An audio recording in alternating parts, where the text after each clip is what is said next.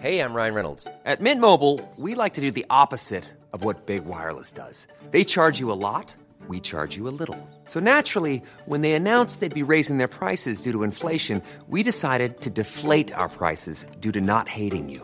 That's right. We're cutting the price of Mint Unlimited from $30 a month to just $15 a month. Give it a try at mintmobile.com slash switch. $45 upfront for three months plus taxes and fees. Promo rate for new customers for limited time. Unlimited more than 40 gigabytes per month. Slows. Full terms at mintmobile.com.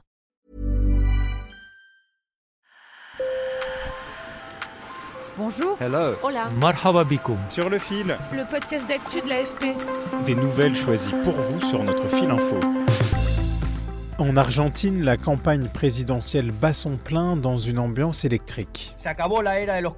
L'ère des corrompus dans ce pays est terminée. Le dimanche 22 octobre marquera un nouveau départ pour l'Argentine. Javier Milei, 52 ans, est le favori du premier tour de dimanche devant Sergio Massa, le candidat du gouvernement sortant de centre-gauche. Économiste ultra-libéral, Milei se définit comme un anarcho-capitaliste. Ses discours, il les ponctue souvent d'une saillie devenue slogan Vive la liberté, bordel. Cheveux ébouriffés, regard bleu perçant, celui qui était encore novice en politique il y a deux ans séduit des Argentins éreintés par une inflation record.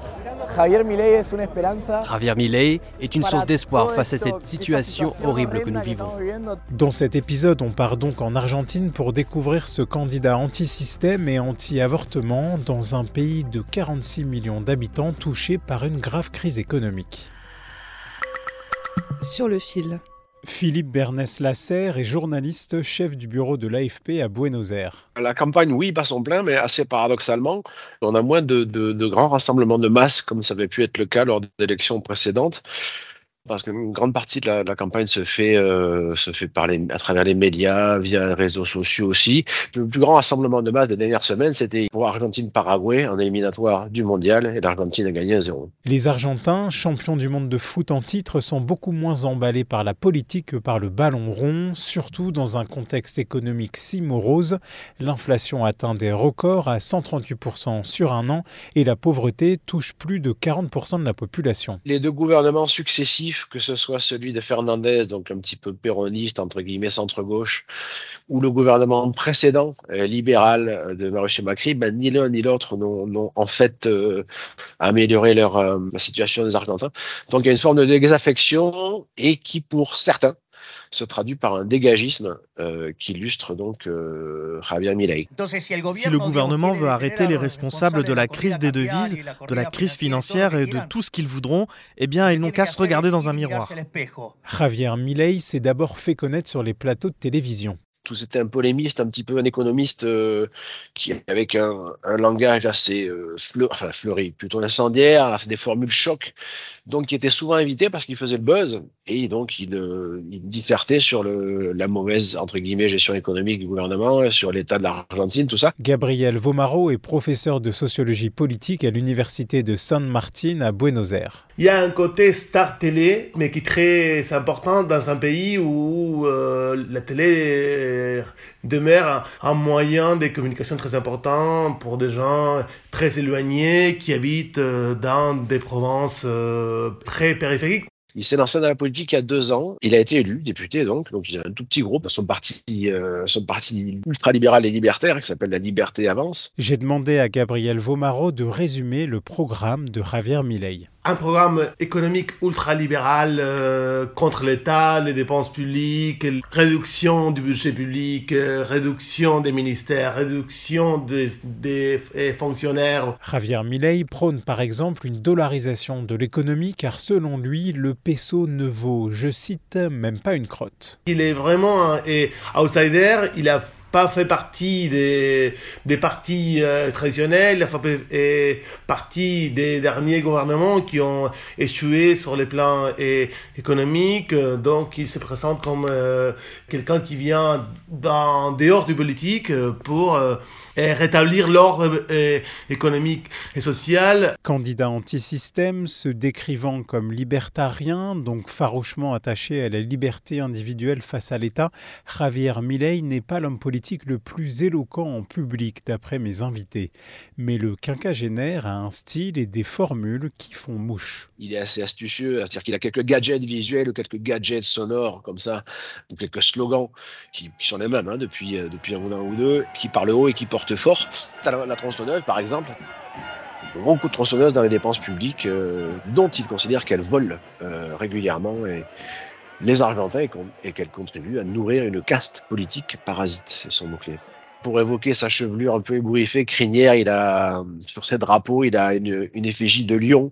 Et un de ses slogans, c'est "Je suis pas venu ici pour euh, m'occuper des, agneaux, je suis venu pour euh, réveiller des lions." Voilà, des choses comme ça, des formules un petit peu un bord piège, mais, mais qui marchent bien et avec des, des, des messages, des, des clips très courts qui passent sur les réseaux sociaux et qui parle, qui parle aux jeunes. Milley incarne en quelque sorte cette idée de, la rébellion contre, contre l'État et contre un modèle économique qui a échoué partout et depuis longtemps, donc qui, qui n'offre pas d'opportunités pour les gens qui commencent sa vie adulte, qui entre au marché de l'emploi à 18 ans, 20 ans, et qui ne trouvent pas de travail et qui n'ont pas d'avenir dans cette euh, situation. Noelia González, 25 ans, est employée de sécurité informatique. Je ne voyais pas d'issue dans le pays. J'étais sur le point d'aller en Espagne, j'avais déjà mes visas, tout était prêt. Et soudain, j'ai vu à la télévision un type fou qui disait ne voyagez pas, restez dans le pays, pariez sur le pays. Et beaucoup d'autres choses du même genre. Et je me suis dit, c'est quoi ça C'était il y a quatre mois. La jeune femme est restée en Argentine. Elle fait maintenant campagne pour Javier Milei et a même convaincu ses parents de voter pour son candidat.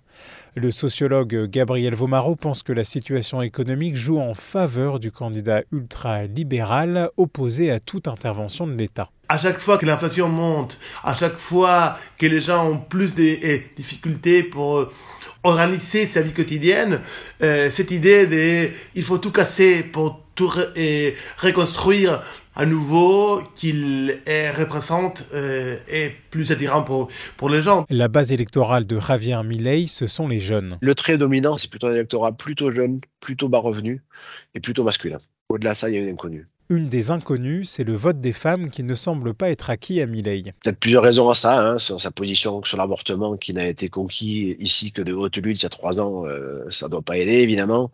Euh, certaines choses qu'il a dit sur euh, notamment sa volonté de supprimer le ministère de la femme parce qu'il trouve que ça sert à rien. Milei propose beaucoup de choses qui vont à l'encontre des droits des femmes, qui vont contre le droit à l'avortement, contre l'éducation concernant les violences de genre et puis il y a son regard aussi sur les femmes, sur le droit du travail et sur la diversité. Dans les sondages pour ce premier tour, Javier Milei est crédité de près de 35% des voix, devant le ministre de l'économie Sergio Massa autour de 30%. Le second tour semble s'éloigner pour la candidate du centre droit, Patricia Bullrich, à 26%. Je pense que le second tour où il est, pratiquement certain d'être, va être un petit peu entre est-ce que la volonté de changement est plus forte que la peur qui peut éventuellement inspirer? Je crois que c'est la clé quelque part par là.